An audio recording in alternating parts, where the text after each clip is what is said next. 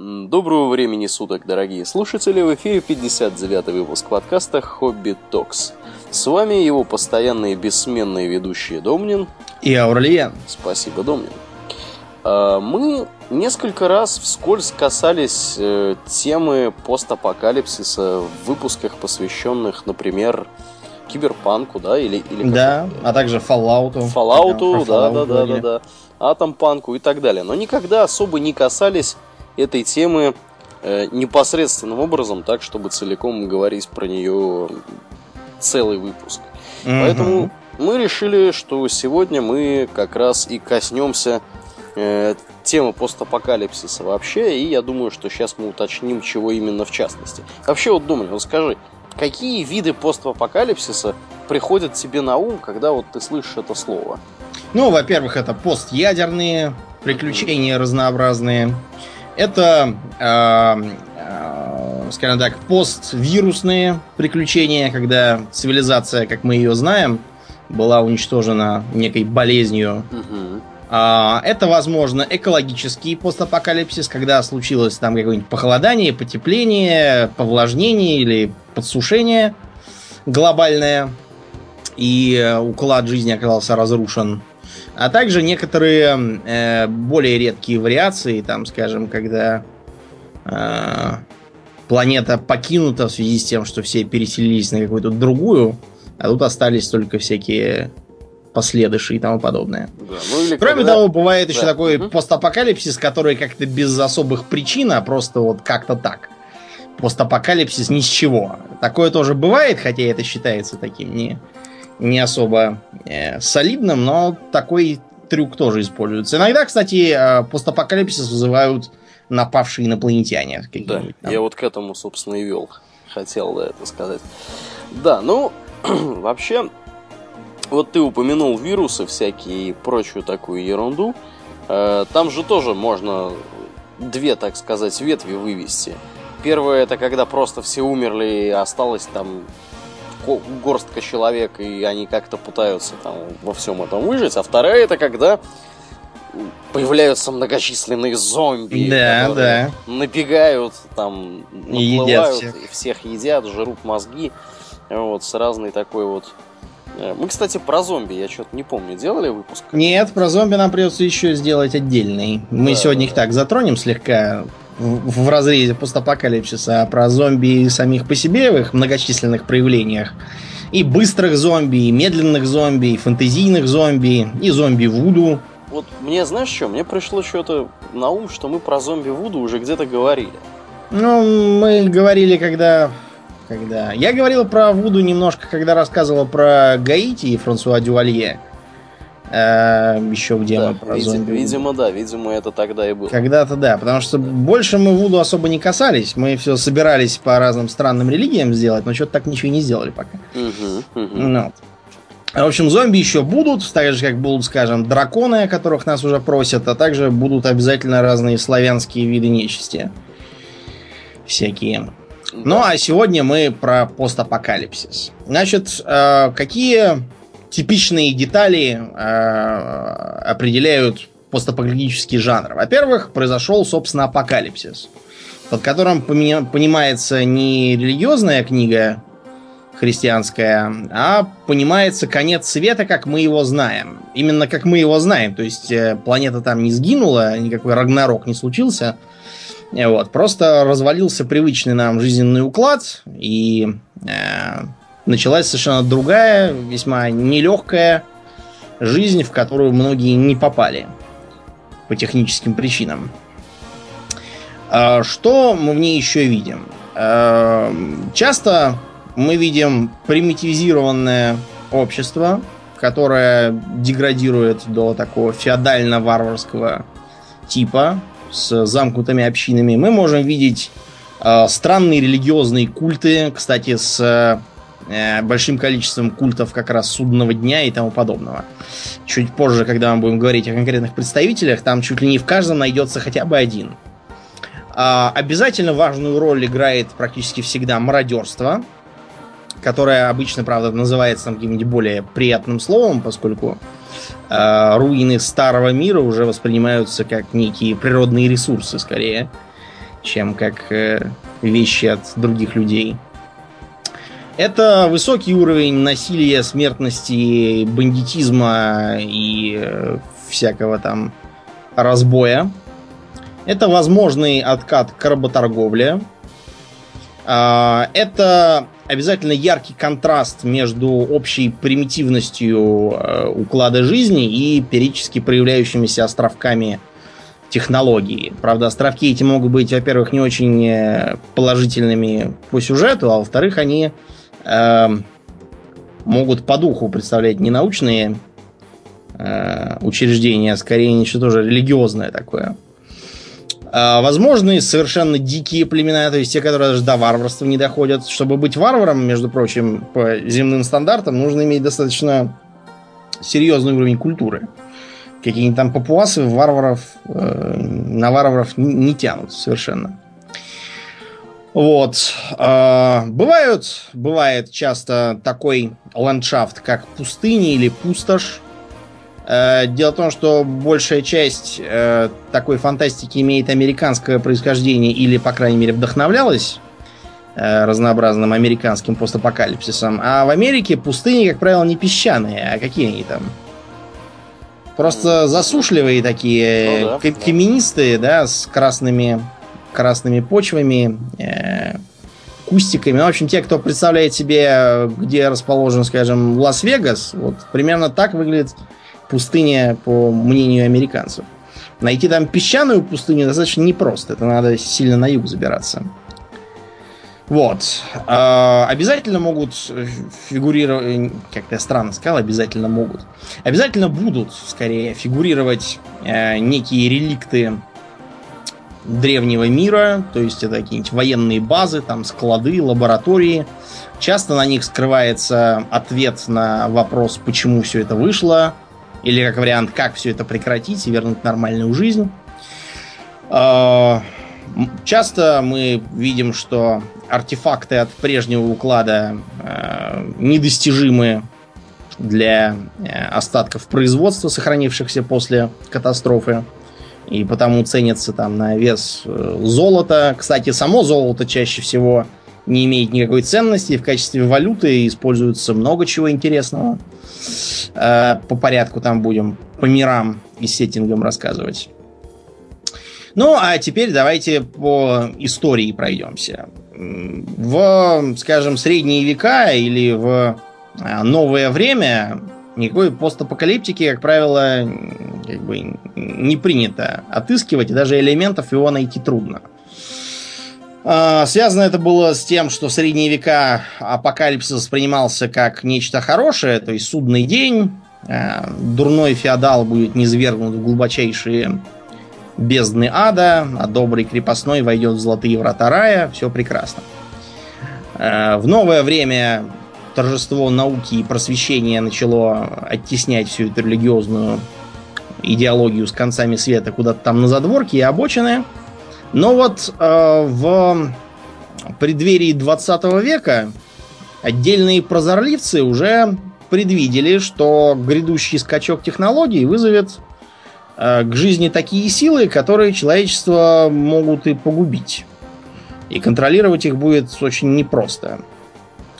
Э, одним из первых прозорливцев, например, можно назвать Герберта нашего Уэлса, э, человека совершенно огромной правительской силы, чего он только не предсказал.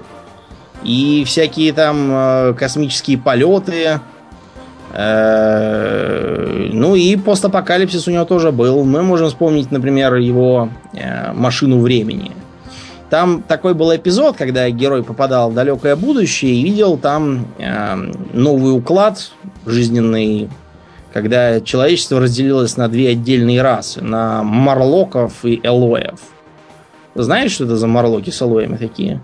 Ну да, это, в общем-то, марлоки это такие вот потомки э, пролетариев, пролетариев которые э, жрут элоев, как только, когда их только могут там достать или... Ночью обычно вылезают, да, из-под земли, иногда где-то под землей сидят на фабрика. Хайло это... Э, Потомки сказать, интеллигенции. Да, джентльменов, так сказать. такие изнеженные, похожие на, не знаю, на кого, на хоббитов таких, только по, поприятнее на вид. Немножко товарищи, которые живут, ничего не делают, э, периодически возмущаются, что грубые морлоки вылезают и их пожирают, но ничего при этом не делают. Потому что совершенно не самостоятельные. И как это ни странно, но э, Элои существуют только благодаря морлокам, которые поддерживают работу всяких систем жизнеобеспечения, и Элоев фактически разводят как кормовую базу. Э, разумеется, Уэллс хотел этим э, показать, что такой уклад, когда кучка капиталистов живет за счет пролетариев, хорошим кончиться не может. Он имел скорее социальные идеи в голове. Тем не менее, получилось весьма постапокалиптично. Потом случилась Первая мировая война, когда даже те, кто раньше ни о чем таком не задумался, э, с ужасом заметили, что появились массовые армии, появилось оружие массового поражения – огромные миллионы там людей погибли, причем понятно из- из-за чего? Э, из-за каких-то там Эльзасов Лотарингий. Э, многие вообще-то разочаровались в жизни. Можно почитать там Эриха Марию Ремарка о том, как он тоже участвовал в войне. И тогда начинают пробиваться первые ростки а, понимание того, что человечество может само себя уничтожить. А, я припоминаю, что в 20-е годы был какой-то рассказ опубликован в Советской России. Назывался он «Когда запахнет фиалками». Речь там шла о том, что э, в городе внезапно начинает пахнуть фиалками, все думают, ах, как прекрасно, но очень быстро становится понятно, что это что-то ненормальное, запах все усиливается, люди начинают падать э, замертво. И оказывается, что в это время там на многокилометровом многокилометровой высоте над ними маневрирует радиоуправляемая беспилотная, то есть по нынешнему эскадрилья химических самолетов, которая распыляет э, отравляющий газ и уничтожает весь город. Такой сюжет там еще где-то тоже повторялся, я уж не помню где, потому что не запомнил только э, первый источник. Но он неплохо отражал э, вот это вот мироощущение времен дизельпанка, когда перед э, военными инженерами открывались бездны, и новые виды оружия, они просто поражали воображение. Примерно тогда же начинаются, ну, уже ближе к годам к 30-м, начинаются первые, э, первый прогресс в исследованиях ядерной физики, Начиналось, начиналось э, это исследование для чего? Для того, чтобы, во-первых, лучше овладеть силами атома, а во-вторых, для того, чтобы попробовать вырабатывать энергию. Э, идея бомбы, она уже сильно позже появилась, когда э, во время докладов ученые говорили, что да, вот теоретически можно сделать реактор и вырабатывать энергию, но с ним надо быть очень аккуратным, а то он как бабахнет и на километры вокруг будет шаром покати. Да, военные такие. На постойте, этом моменте, постойте. да, военные. На, на сколько, сколько километров шаром покати? Да. Давайте-ка пройдемся с вами и побеседуем. Да. Да. А, но настоящий расцвет постапокалипсиса начался уже после Второй мировой войны. Но во время Второй мировой было немного не до этого. Всех в основном занимала фантастика социальная, как бы что будет, если победят нацисты ничего хорошего обычно не предсказывалось. Еще в конце 20-х годов, кстати, некоторые тоже писали. Но вот после войны э, началась, ну, я бы даже сказал, истерия полнейшая. Почему истерия, Аурлиен? После войны? Да. Ну, после, ты имеешь в виду после Второй после мировой? Второй мировой, конечно. Ну, потому что все поняли, собственно, куда куда идет дело. Все видели бомбардировки да. Хиросимы с Нагасаки, результаты. И, в общем-то, гонка, гонка атомного вооружения, она, в общем, и, и спровоцировала такие мысли. Я так да. Считаю. Кроме того, э, в США очень постаралось правительство, потому что оно всех постоянно муштровало на тему э, грядущей атомной войны. Э, в Советском Союзе с ним было несколько попроще. Да, там тоже муштровали. Моя мать, например, рассказывала, как э, она э, должна была в случае атомной войны построиться за своим классом в колонну и идти, по-моему, куда-то в направлении Калуги. пешком, в смысле. Я не знаю, куда бы она там ушла. Вероятно, сразу на тот свет. Вот. Но такое вот что-то тоже было. А в США э, была полнейшая истерия. Э, выражалась она и в правительственной пропаганде. Везде развешивались всякие э, плакаты, предупреждавшие, что вот сию секунду может случиться война. Можно почитать послевоенную американскую фантастику. Взять того же Рэя Брэдбери. У него, например, есть рассказ «Были они смуглые и золотоглазые». Там, правда, это не показано, но люди бегут на Марс от грядущей атомной войны. Вот. Война действительно начинается, и они вернуться не могут. И превращаются под действием непонятно чего в марсиан сами. И совершенно забывают, что они были людьми. Потом э, можно посмотреть, когда началось движение так называемых э, сурвайвалистов, то есть выживальцев, если по-русски, в США. А, а это кто такие? Я ну, это граждане, вот как раз, которые ожидают э, грядущий апокалипсис, что он будет прямо завтра. Вот. Можно по, по, э, в Google вбить картинки там stereotypical survivalist, вам выдаст такого плотного гражданина в камуфляжных штанах, в военных ботинках, майке такой зелененькой, э, с рюкзаком, в котором там нагружены всякие спички, соль и тому подобное, у которого там обязательно 40 ружей в доме лежит. На заднем дворе выкопано бомбоубежище, на случай чего. Это, кстати, не шутка. В Америке вот такие бомбоубежища это дело крайне распространенное. Сейчас они, правда, в основном используются как погреба, поскольку они по виду-то и представляют собой погреб. Но строились всерьез с расчетом на то, чтобы там прятаться и скрываться. Строили их ну, не только одиночки. Да, тут надо, я тебя, извини, перебью, угу. тут надо еще помнить о том, что значительная часть территории США э, уязвима для всяческих циклонов, торнадо и прочих mm, это тоже, да. проблем, поэтому в общем-то, такие вот бункеры, подвалы у них распространены много где. Вот. И, ну, соответственно, почему бы действительно и не укрепить вот такой вот подвал, рассчитанный на противостояние какому-нибудь там э, погодному явлению, почему бы его не укрепить еще и на случай ядерной войны? Вполне логично. Ну, кроме того, не будем забывать, что США это во многом страна пионеров-первопоселенцев, хотя этот поселенческий дух повыветрился, но он среди многих живет, особенно те, кто сидит где-нибудь там в глуши, Э, в глубине там какого-нибудь Вайоминга э, не видит других людей по полгода, он, да, будет э, относиться соответствующе к жизни. А, тут же мы можем вспомнить, что в США очень много таких полувоенных и сомнительной законности организаций, э, которые провозглашают своей целью борьбу там за какие-то там права, которые попирает федеральное правительство. Вот недавно где-то там, по-моему, в Неваде какого-то там фермера пытались отжать земли местные власти. Так там начался целый бунт. Э, все тоже понаехали окружающие с оружием. Понавезли там консервов, укрепились, не пускали приставов. И, по-моему, даже сумели как-то это отстоять. Э, иногда бывает так, что э, такие настроения подстегивает правительство путем проведения, ну, не всем правительство, это разные, скорее, околоправительственные фонды. Они проводят, например, в США каждый год учения по, как бы, на случай зомби-апокалипсиса.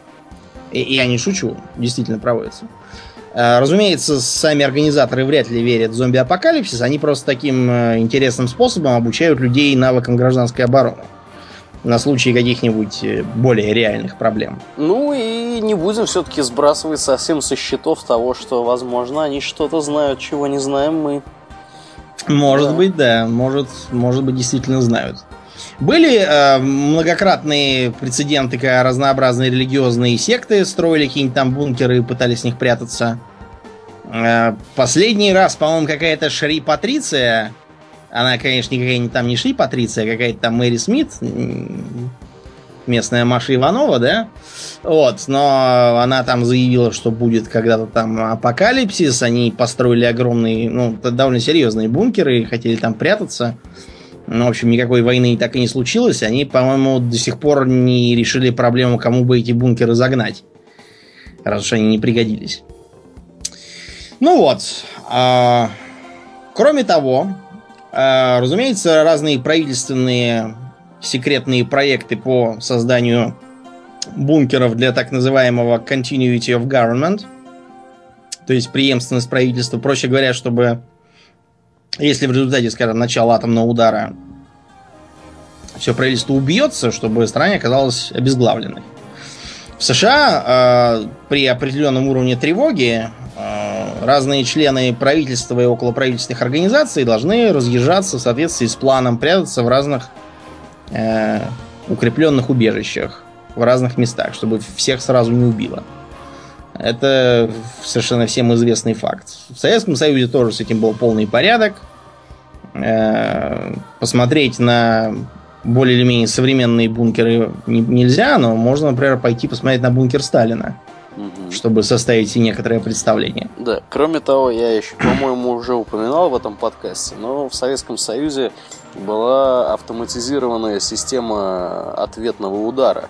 Если вдруг весь командный состав выводился из строя и физически не было людей, которые могли нажать на кнопку, автоматически запускалась ракета, которая летела над территорией всего Советского Союза с радиопередатчиком и активировала остальные ракеты, которые уже летели по настроенной траектории и бомбили э, страну вероятного противника. Да, это э, часть доктрины взаимного гарантированного уничтожения. Да.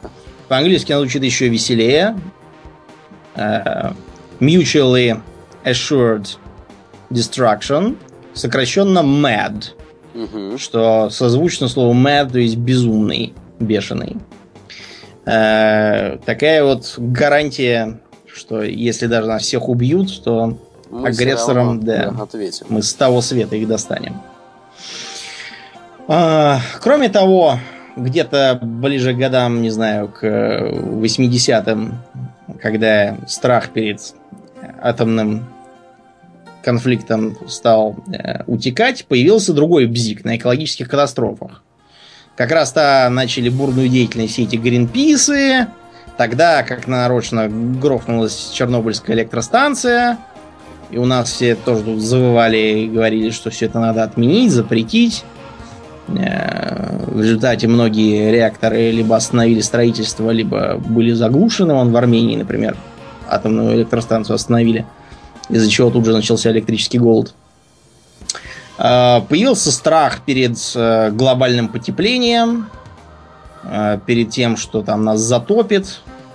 А, появились первые, э, первая боязнь массовых эпидемий, доселе невиданных болезней все стали бояться. СПИД тогда же появился, примерно чуть пораньше, и сразу всех напугал. Ну вот как-то так оно и выглядит. Теперь давайте по э, конкретным способам конца света. Как мы уже сказали, это атомная война. Такой первоначальный способ. Чем э, для нас, как для людей, опасен ядерный взрыв?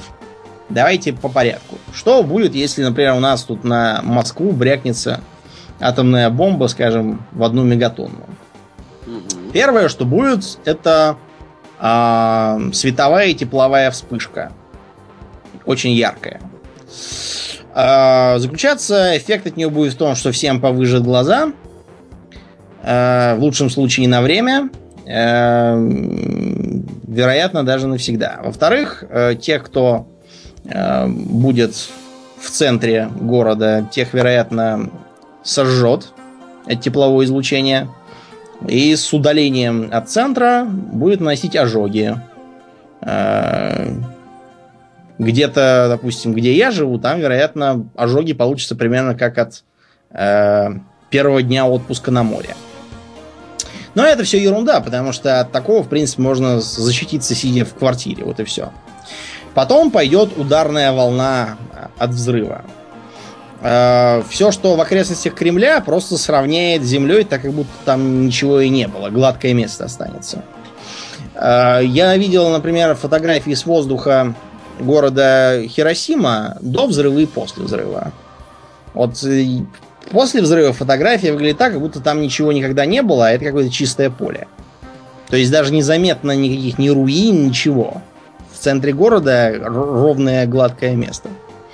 Между прочим, в Хиросиме некоторые э, здания, которые частично уцелели тогда, э, так и не восстановили. Например, там был какой-то культурный центр, сейчас он более известен как купол атомной бомбы. Он оставлен специально в полуразваленном виде, чтобы, чтобы помнили. После того, как пройдет ударная волна, э, начнется такой очень мощный пожар. Пожар начнется по совокупности причин. Во-первых, от теплового излучения подож, подожгется, подожжется все, что может гореть. Во-вторых, полопаются там всякие газовые трубы, заправки, э, всякие там котельные тоже загорятся. А чтобы это все горело веселее, э, подует ветер, вызванный взрывом. Ветер будет очень мощный, э, гореть все будет очень бодро. Примерно такой эффект был от э, союзнических бомбардировок немецких городов. Они же не просто так бомбили, у них там было два, так сказать, этапа. Первый это сбрасываются обычные фугасные бомбы, которые ломают все, что ломается, и выбивают окна в том, что не сломалось. А потом сбрасываются зажигательные бомбы, которые благодаря отсутствию окон и появлению тут же сквозняков очень здорово разгораются. Вот так будет и после атомного удара. Кроме того, будет еще электромагнитная вспышка. А вспышка приведет к тому, что все, все электроприборы, приборы, которые включены, все сгорят. А, не знаю, там а, свалятся самолеты, которые летали неподалеку, наверное. Я так думаю. Отключатся там всякие телефоны и сотовые связи. А, многие провода не выдержат, начнут искреть и добавят к пожарам. Вот. А, и потом из грибовидного облака, которое соберется к тому времени над головой, начнут падать тяжелые черные капли. А, капли эти будут нести с собой радиацию в виде в основном радиоактивной пыли, растворенной в них. Пыль, кстати, будет непростая, это будет Кремль, там всякие высотки в центре. Э, знаешь, Аурлиен, что э, должен по уставу делать военнослужащий, оказавшийся в эпицентре атомного взрыва? Накрываться простыней и ползти в сторону нет, кладбища? Нет, ты что? Так. Немедленно прекратить превратиться в радиоактивную пыль и приступить к заражению противника. А, -а, -а да, это, это да. правильный подход. Так нам товарищ подполковник сказал. А он, наверное, знает. Да, а, где-то дня через два а, уровень радиации спадет до просто опасного для здоровья, но не прямо насмерть убивающего, и э, в город прибегут в масках и э, защитных комплектах войска гражданской обороны и, вероятно, просто войска, потому что не хватать будет МЧСовцев, и начнут э, вы, вытаскивать и выводить тех, кто не убился за три дня и не успел убежать сам из города. Э, кого-то из них, вероятно, удастся спасти. Э, какие есть варианты спасения до этого времени? Можно спрятаться в метро, как это нам автор Глуховский настойчиво предлагает. Читал книгу «Метро 2033»? Э, нет, к сожалению, не читал. И не читай, на самом да? деле. Да, ну, Глуховский такой паренек странноватый, конечно, ерунду в основном пишет.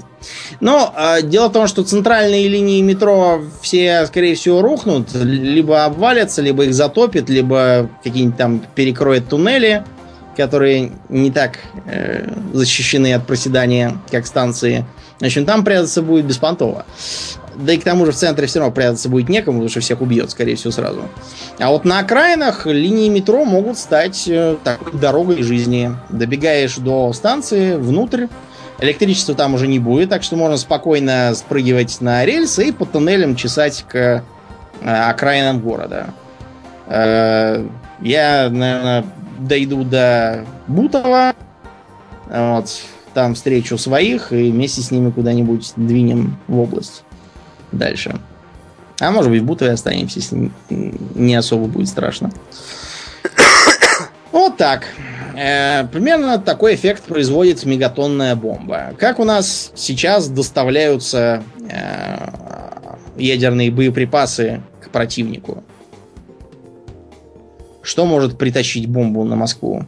Если исключить из рассмотрения э, вариант принести грязную бомбу в рюкзаке. Ну, грязное это все-таки немножко не то, ну да, давай если исключим. Да, то в основном они доставляются либо в виде ракеты, либо в виде непосредственно бомбы. Ну, в общем-то, и то, и другое достаточно маловероятно, потому что э, силы противовоздушной обороны все-таки должны как-то как-то как препятствовать ловить этому. мышей, да, да. должны. Да. Вот. Ну, в основном способов вот таких вот два.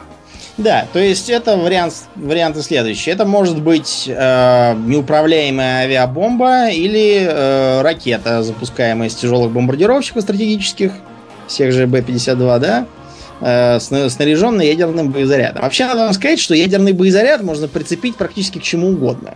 Например, есть э, э, ядерные боеприпасы для э, артиллерии, для всяких пушек, гаубиц, самоходных гаубиц тоже, для э, тактических ракет, типа там У каких-нибудь. Был даже э, у нас какой-то ядерный миномет с совершенно сюрреалистичным э, стволом, там длиной непонятно, длиной, наверное, раза в три больше, чем он сам. Э, это был самоходный миномет, поэтому он имел танковый корпус.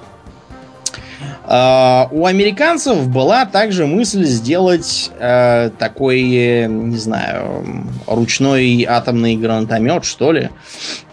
То есть, который просто запускается э, реактивный снаряд одним солдатом. Но, uh, несмотря на то, что это оружие называется Дэйви Крокет, было создано, оно что-то так на вооружение не пришло, просто потому что не придумали, как бы так еще сделать, чтобы сам солдат не убился при применении этого боеприпаса. Э, знаешь, что такое был Дэйви Крокет? Бандит? Это такой американский, ну, в общем, да. Э, бандит, на самом деле. Американский такой национальный герой.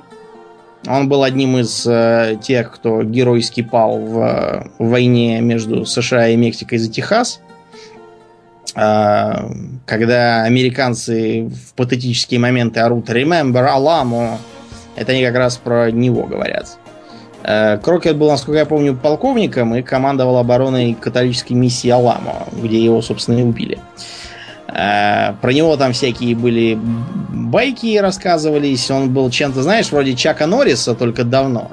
Э, понятно. То есть про него рассказывают, что он там, э, когда солнце никак не могло встать, он смазывал солнцеподъемник салом, и солнце поднялось, и еще там чего-то. Но я говорю, Чак Норрис есть.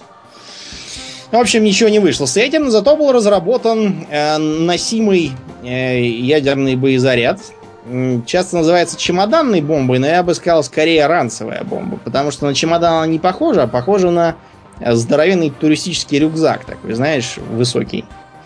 Или, как вариант, ее можно замаскировать под вот эти вот э, из стекловолокна такие баулы, с которыми э, базарные торговки, которые там всякие носки и трусы продают, ездят в которых они товар возят. Челноки такие, да? Вот в такой, да, он хорошо может влезть.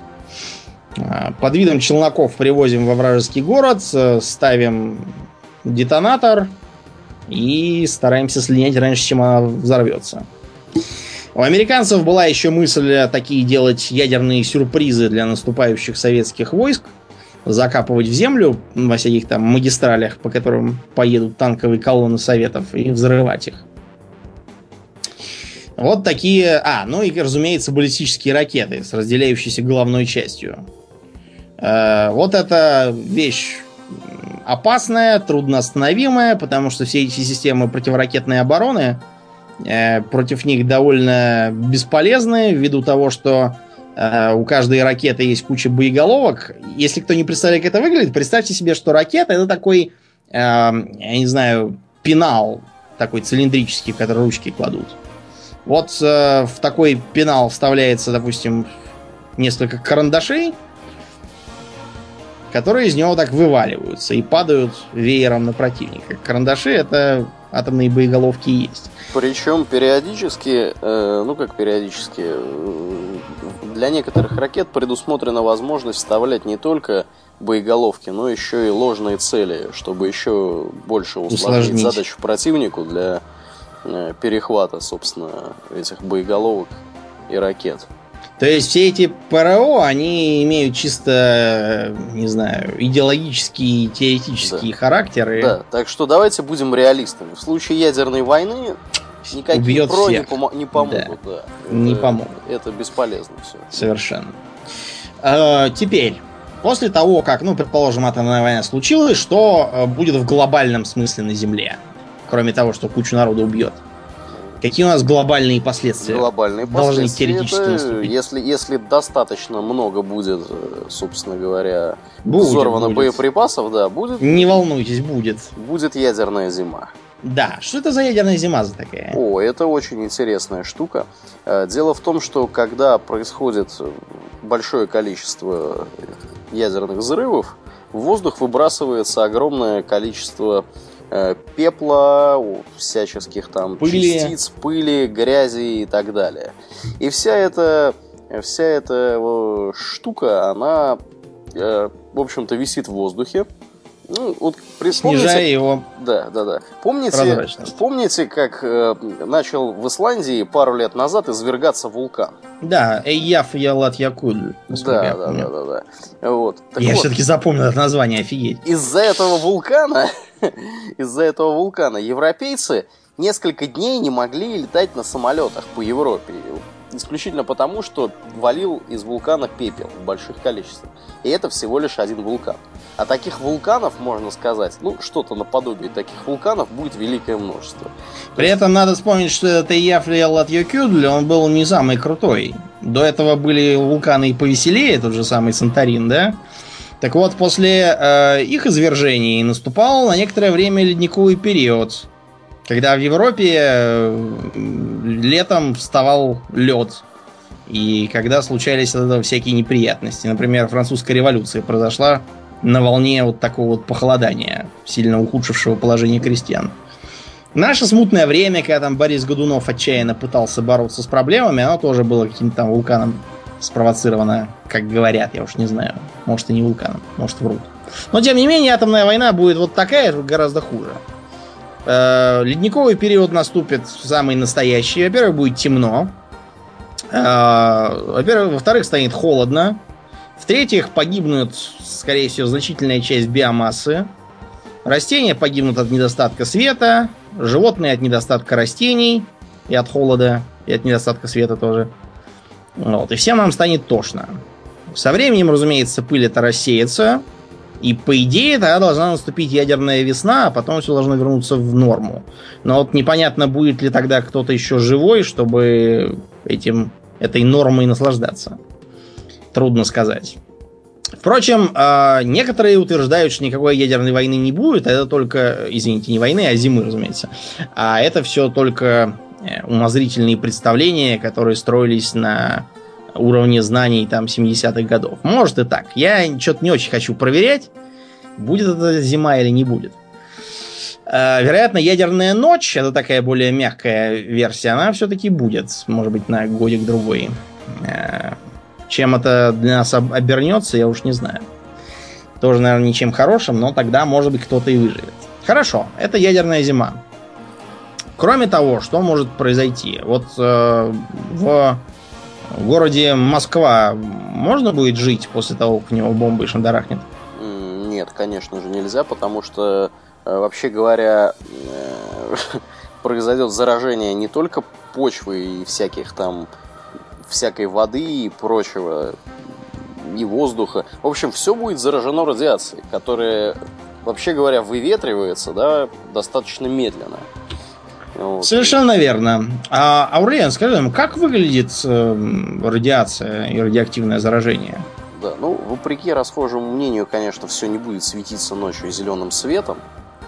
А Вот. э, То есть она не выглядит, в общем-то, никак. Да. Единственное, что можно заметить, это косвенные признаки, то есть то, что там э, все чахнут, пухнут и дохнут, да. э, что щелкает счетчик Гейгера. Кстати, его можно сделать из подручных материалов.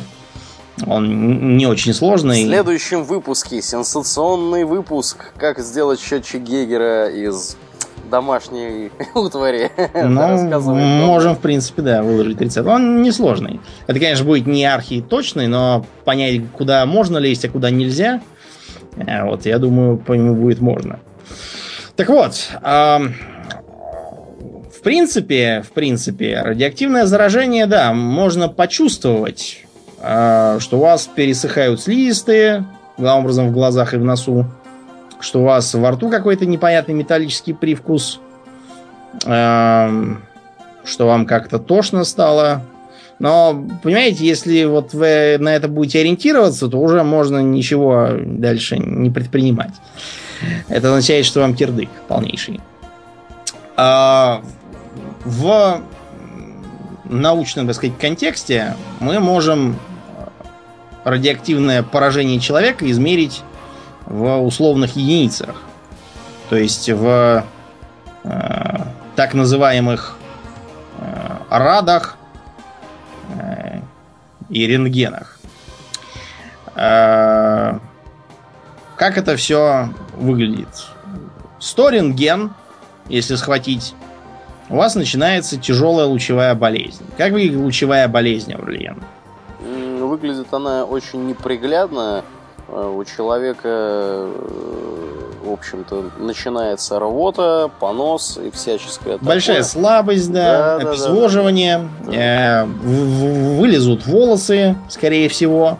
Скорее всего, будут какие-нибудь язвы и вообще поражение кожи и да, так далее. в связи с порчей крови, которая, к сожалению, из-за поражения костного мозга становится как бы нехорошей, кровяные клетки делаются либо плохими, либо вообще не делаются. В общем, ничего хорошего вас не ждет.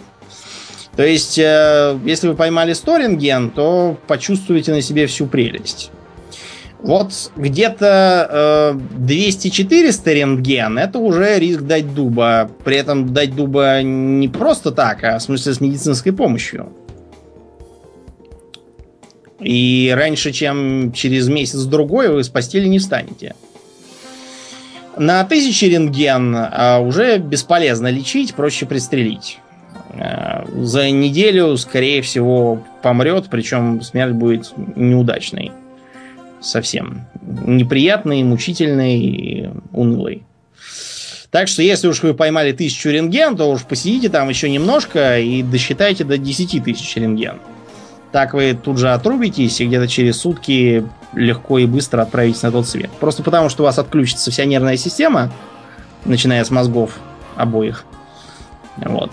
И за этим вы э, перестанете интересоваться происходящим совершенно. Что э, как бы вообще несет на себе это заражение? То есть прям вот все-все-все вокруг заражено обычно? Или, как правило, какие-то вещи больше, какие-то меньше?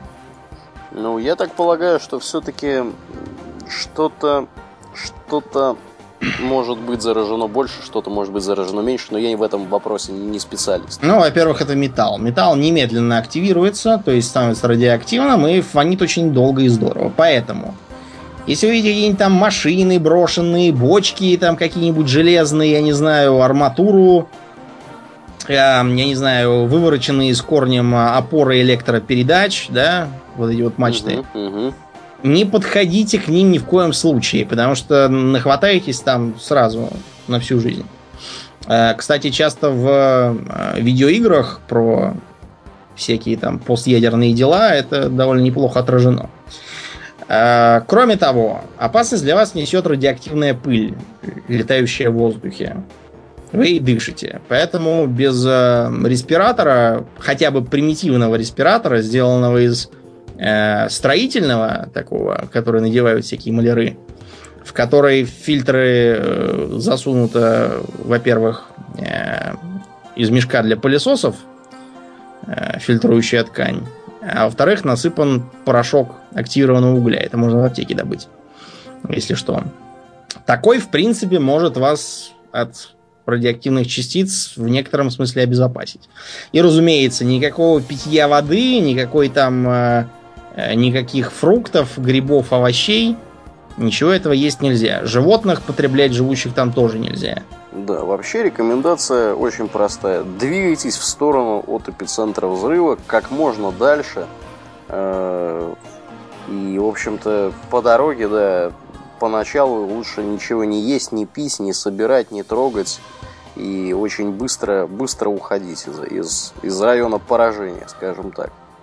Да, надо какие-нибудь, наверное, действительно сформулировать э, рекомендации по поводу того, что вообще, что вообще еще делать в таких случаях. Мы можем какие-то дать советы. Потому что советы, в принципе, достаточно, достаточно такие прозрачные. Да, и общие. Но мы можем сказать, что еще. Э, держаться нужно подальше, разумеется, от эпицентра. Э, желательно при этом э, уходить куда-нибудь подальше также от текущей воды, потому что вода тоже будет активироваться и нести с собой радиацию. Дышать поначалу, ну, я не знаю, если нет чего-нибудь получше, попробуйте через марлю. Это, конечно, не поможет, но мало ли что вдруг пригодится.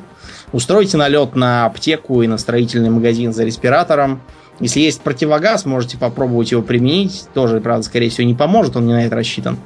А может и поможет, смотря что за противогаз. Гражданский, не знаю, вряд ли.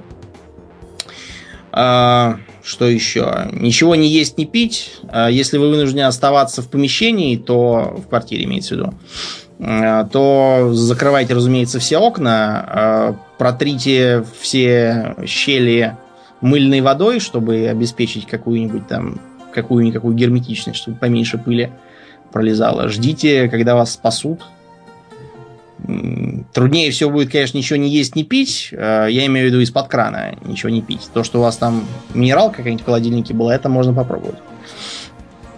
Так что, в общем, советы простые, но следовать им будет сложно. Это мы сразу говорим. Кроме лучевой болезни, э, радиация может привести, во-первых, к раковым образованиям. Как это точно сработает, непонятно. Вероятно, будет какой-нибудь там рак кожи, как более э, подверженный. Может быть, рак легких там или внутренних органов. Ну, там, тоже. там будет, там, там будут скорее все возможные виды раков, начиная с рака э, с лейкемией и, в общем-то, заканчивая раками кожи и вот остальными, которые ты перечислил, потому что э, в случае поражения, поражения радиации поражаются, поражается практически весь организм, начиная со слизистой. Если, если вы как-то там дышали или там пили что-то или ели, то вы начнете фонить изнутри, собственно. То есть тут, тут все зависит от степени поражения, но э, то, что это будет рак, это, это гарантированно. Но если у вас ни рака, ни смерти от лучевой болезни не вышло, вы особо не радуетесь. Потому что, как бы, если потом надумаете заводить детей, радиация может отыграться на них. Угу. И родятся у вас мутанты. Причем вовсе не те, которые в комиксах, которые там поднимают автомобили и превращаются в зеленых халков. Или что они там еще делают. А такие, которых лучше пристрелить, чтобы не мучились. Ну вот, э, примерно такую опасность оно и несет. Когда все это кончится? Дело в том, что у радиоактивных элементов и их изотопов есть такая вещь, как полураспад. Почему нас интересует именно полураспад, а не полный распад этих элементов? Потому что надо понять, если он радиоактивный, то он из себя испускает излучение. Когда он спускает, он сам как бы от этого кончается со временем. Когда-нибудь он доиспускается до того, что весь, весь выйдет.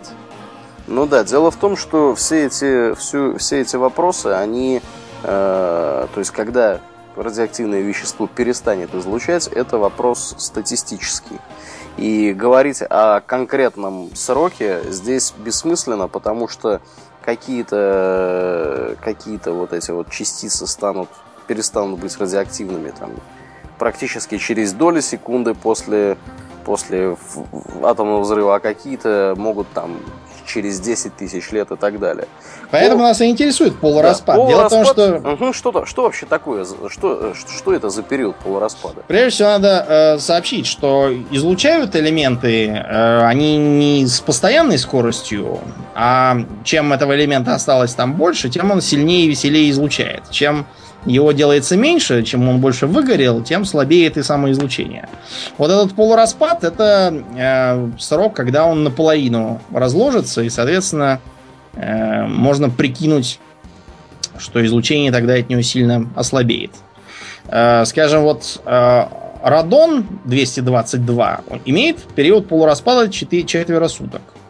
То есть вы можете представить, что излучает он ого-го, раз он за четверо суток успевает выгореть наполовину. Вот. Э, в честь этого, вероятно, полураспада мы назвали всеми любимую серию игр. Да. Которая, кстати, тоже происходит, собственно, в таком вот сетинге. Постапокалиптическом сеттинге, да. Несмотря на то, что, кстати, с радиацией там не особо... Угу. Нет, там, конечно, придется изрядно по пооблучаться вот, в процессе, э, но это далеко не самая важная вещь. Кстати, о защите об, об, от облучения. Угу. А, в бытность мою а, на обучении в университете, а конкретно на кафедре общевоенной подготовки, нас там, разумеется, проводили учения по химзащите. А, и пришлось мне там познакомиться с так называемым общевойсковым защитным комплектом, сокращенно ОЗК. Вот э, хим войска, они как бы в твоем представлении как выглядят, когда они. Они примерно так и выглядят э, в таких есть... вот в, в, в защитных костюмах прорезиненных, в противогазах бегают там, поливают всех, я не знаю, чем водой, отмывают. Дезак- дезактивационной да, да, да, жижей да. какой-нибудь. Угу, угу. Да, ну то есть э, старый дроб- добрый ОЗК выглядит как э, такой прорезиненный э, плащ до щиколоток э, с резинками на рукавах и с капюшоном тоже с резинкой. Застегивается на пуговицы. К нему прилагаются такие бахилы, то есть нечто вроде, не знаю, сапог-чулок, таких тоже прорезиненных, с галошами э, снизу. Э, крепится к поясу, плюс застегивается там снизу такими повязочками, чтобы не болтался. Это можно носить как такой балахон, а можно э, полы, они специально имеют застежки, обернуть вокруг ног, и тогда получатся такие штанины. Получится комбинезон. На голову, разумеется, надевается противогаз, и на противогаз сверху уже надевается капюшон. Сверху капюшона надевается шлем стальной из стандартного обмундирования. А, всякие подсумки вешаются снаружи на а, ОЗК.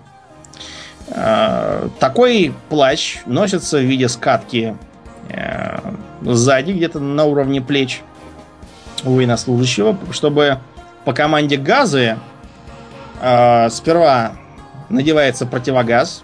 Знаешь, как надо надевать противогаз по команде газы? Нет, не знаю как. Немедленно задержать дыхание, захлопнуть глаза покрепче, вслепую нашарить в подсумке противогаз, э, взять его, на подбородок нацепить, накинуть на череп, после этого, не открывая глаз, сильно выдохнуть, чтобы выгнать попавший под маску газ вон. После этого уже можно открывать глаза, и если ты не умер, то, наверное, ты все сделал правильно. После того, как с противогазом все сделано, ты э, руками достаешь висящий у тебя сзади свернутый ОЗК и его как бы разворачиваешь. Он так сворачивается, чтобы тут же э, под действием силы тяжести развернуться и так на тебя сзади, как плащ, надеться. Э, капюшон на голову, продеваешь руки в рукава, подбираешь бахилы, подвязываешь их, захлопываешь плащ, завязываешь штанины, после чего уже ты, в общем, готов к бою. Разумеется, э, еще входят перчатки или, как вариант, э, для зимнего обмундирования рукавицы с указательным пальцем. Но это чтобы просто на э, зимние рукавицы из обычного обмундирования налезать, я так понял. Такие у нас были. Ну и вот в этом виде уже, в принципе, можно куда-то лезть и что-то дезактивировать. Такими комплектами, э, как можно понять из названия, э, абсолютно все, кто может попасть под действие оружия массового поражения, комплектуются. Плюс такое можно купить э, без проблем, даже если вы гражданский, и пользоваться им. Вот такая вещь. Не знаю, от чего она там реально защитит, но может быть от чего-нибудь защитит. Ну, надо тут же еще о чем сказать. О том, что радиация бывает разная, излучение да. бывает разное. Расскажи-ка нам. Есть альфа-излучение, бета и гамма-излучение. Э, собственно, альфа и бета излучение это так, такие виды излучения, которые не особо опасны, и они задерживаются, вообще говоря, даже обычной одеждой если вы хорошо одеты, у вас ну, много слоев одежды, то альфа и бета излучение для вас не особо страшно. Самое, самое страшное, то, что, то, что, собственно, мы вот называем радиацией, это гамма-излучение, которое проникает повсюду. Да, ну, собственно, замечательно э, и хорошо все это. Хотя, конечно, это не так. Ничего хорошего, да, да на самом ничего... деле в этом нет. Ага. Э, но тема эта, в принципе, достаточно популярна в современной культуре и, в общем-то, в играх обыграно хорошо. Где мы вот встречаемся с постъядерным апокалипсисом? Ну, начать придется издалека. Э, давным-давно, э, практически совершенно в другой жизни, э, была разработана ныне покойной компанией Interplay под руководством Брайана Фарго, который ныне, правда, живет и здравствует. Это было в 88 году. То есть эпоха DOS, э, жутких там 256 цветов, практически текстовых игр. Игра эта называлась Wasteland, то есть пустошь. А, по сути, это была такая полутекстовая RPG, хотя там можно было и по глобальной карте тоже побегать. Речь там шла про небольшой отряд так называемых пустынных рейнджеров, которые после атомной войны шарились по э, штату Аризона боролись с э, разными там бандитами, культистами, мутантами, киборгами, развивали свои навыки. Игра эта всем страшно-то понравилась не только тем, что там были очень, э, был очень интересный сеттинг, но и тем, что она базировалась на некоторых настолках, на которые права были тоже у членов э, команды разработчиков. И поэтому там была по тем временам просто небывалая многовариантность. Например, если ты пришел там к какой-нибудь стене с дверью, ты мог э, взломать дверь отмычкой, выбить дверь пинком, перелезть через забор, взорвать там дверь гранатой какой-нибудь. В общем, э, тогда это было что-то совершенно страшное и возможное только в настольных играх. А до компьютерных это все э, доходило как туманные темные слухи. Э, были некоторые попытки создать сиквел тогда же, но э, они в тот момент ничего не, э, не вылились, кроме какого-то странного проекта, называвшегося Fountain of Dreams. Но он получился довольно фиговым, поэтому про него никто не знает, и сами разработчики стараются тоже не вспоминать. Но вот в 97-м вышел духовный, не только духовный продолжатель от все той же Интерплей, назывался он как, Аурлиен? Fallout? Да, разумеется, Fallout. Как переводится слово Fallout? Fallout это радиоактивные осадки, по-моему. Правильно, да. Буквально осадки есть. Имеется радиоактивный. Radioactive Fallout. О чем там повествовалось в первой части Аурлиен? О, это замечательная игра. В ней повествовалось о том, что произошла ядерная война, и люди уцелели только внутри так называемых убежищ и, собственно, главный герой э, отправляется из, из одного из таких убежищ для того, чтобы найти водяной чип, который сломался в убежище, и, собственно, люди испытывают дефицит э, чистой водички. Как-то так. Да, после чего, разумеется, э, сюжет развивается, выясняется, что появилась страшная угроза, так называемые супермутанты, Э, которые были выведены мутировавшим доктором Ричардом Греем. Кстати, э, Ричард Грей это его не настоящее имя, настоящая фамилия была Ричард Моро. Э, Моро это отсылка к древнему ужастику Остров доктора Моро, который там тоже выводил каких-то мутантов жуткого вида. Ну вот, а мутантов этих надо было победить и вернуться в родное убежище. Потом был очень успешный сиквел Fallout 2, который сильно расширил географию и э, был такой более э, веселый, с таким черным юморком, не такой серьезный, как первая часть.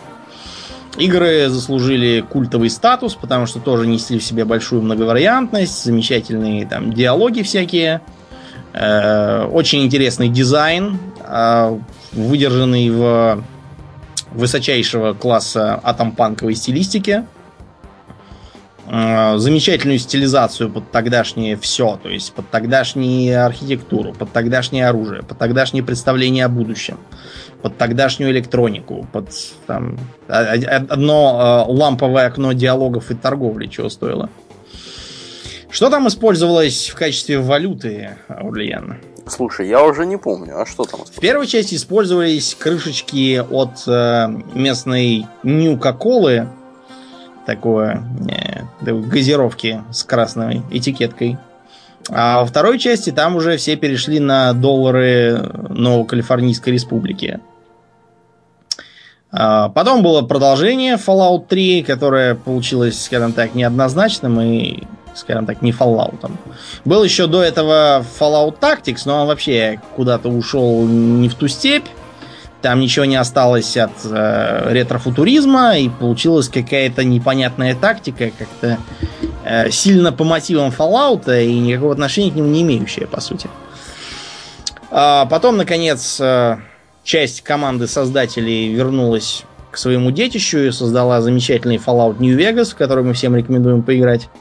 Гораздо лучше третьего Fallout, хотя построен на том же движке. Просто видно, когда делали люди с искрой божьей, а когда делали какие-то ремесленники, у которых э, получилось типовое РПГ просто в, в сеттинге.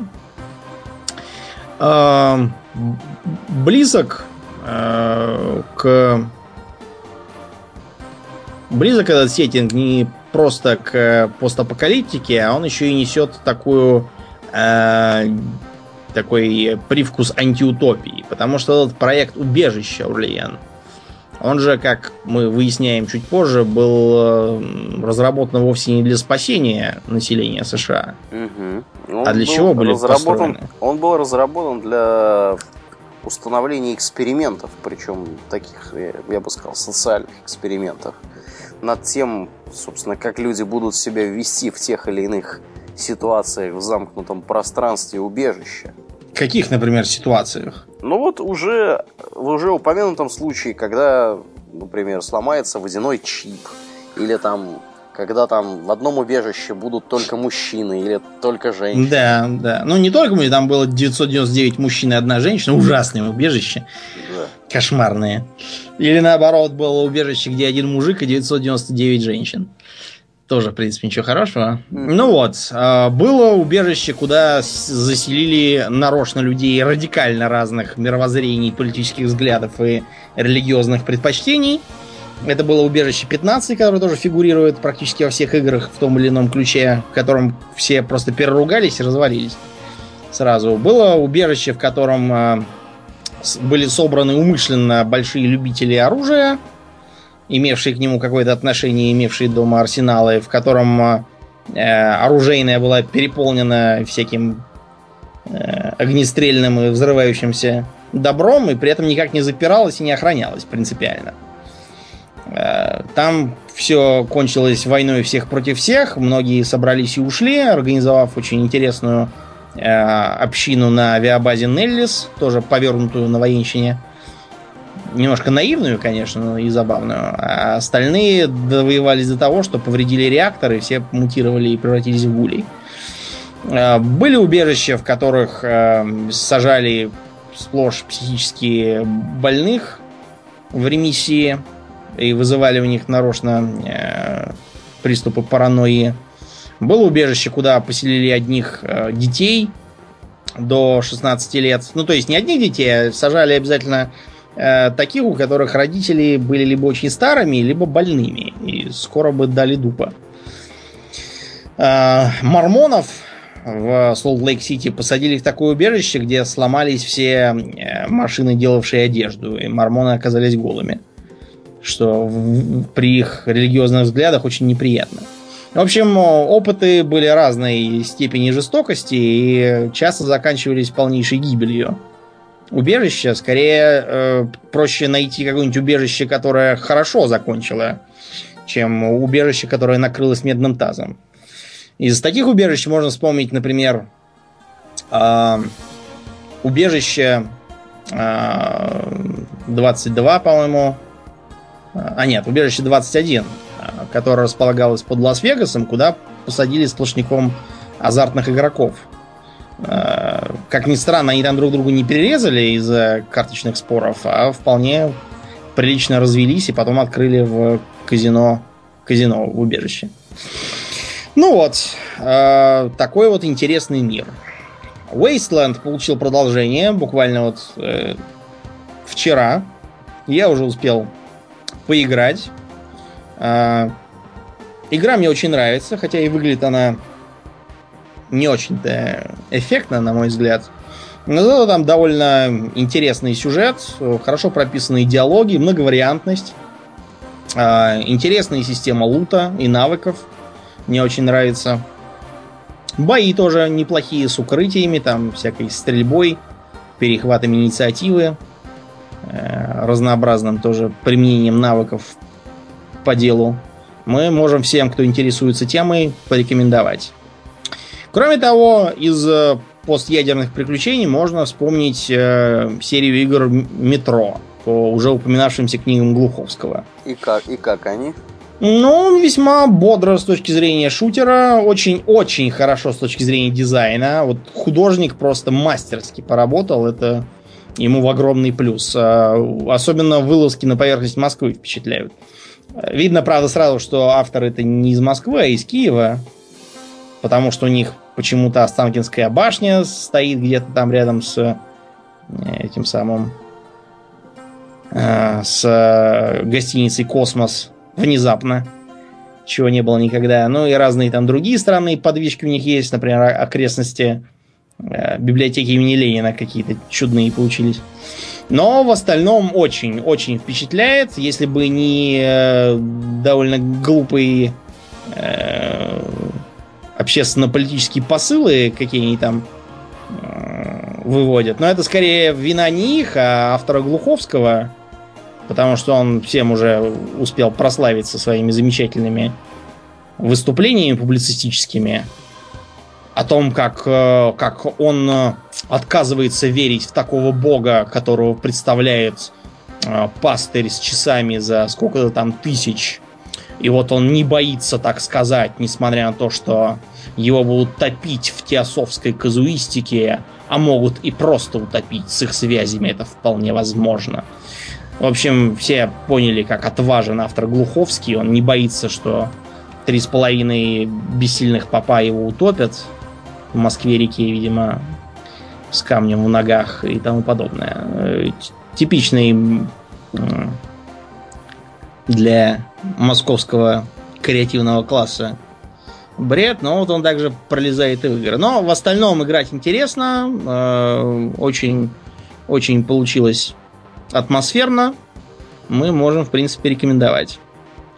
Тем более, что недавно вышло переиздание, так называемое Metro Redux, которое там чего-то улучшает, я так понял в виде графики. Я его брать не стал, потому что хватит с меня уже. Но если кто заинтересован, наверное, брать имеет смысл именно его, причем обе игры сразу. Посмотреть и э, по, полюбоваться на постъядерное метро. А, на этом, я думаю, мы постатомную тему завершим. Угу. А, я единственное, что скажу, если кто-то э, кто-то хочет полюбоваться на типичный э, постатомный э, постатомный трэш в кино, тот может э, поискать э, художественный фильм, по-моему, назывался «Полководцы 2000». Сейчас посмотрю. Э, как-то так. Или не так. Ну, в общем, я посмотрю, потом в группу выложу, потому что фильм был абсолютно адовый. Там были и мутанты в противогазах какие-то, тащащие куда-то баб. И какой-то там доктор, который, э, не знаю, командовал армиями мутантов. А, и отважный герой, которого там пытали радиоактивными отходами из какой-то банки. э, в которую детское питание обычно разделяют. Ну, в общем, такой э, э, совершенно идиотский и карикатурный, но, в общем, дающий представление о том, как как в 70-е и 80-е воспринимали постатомное будущее.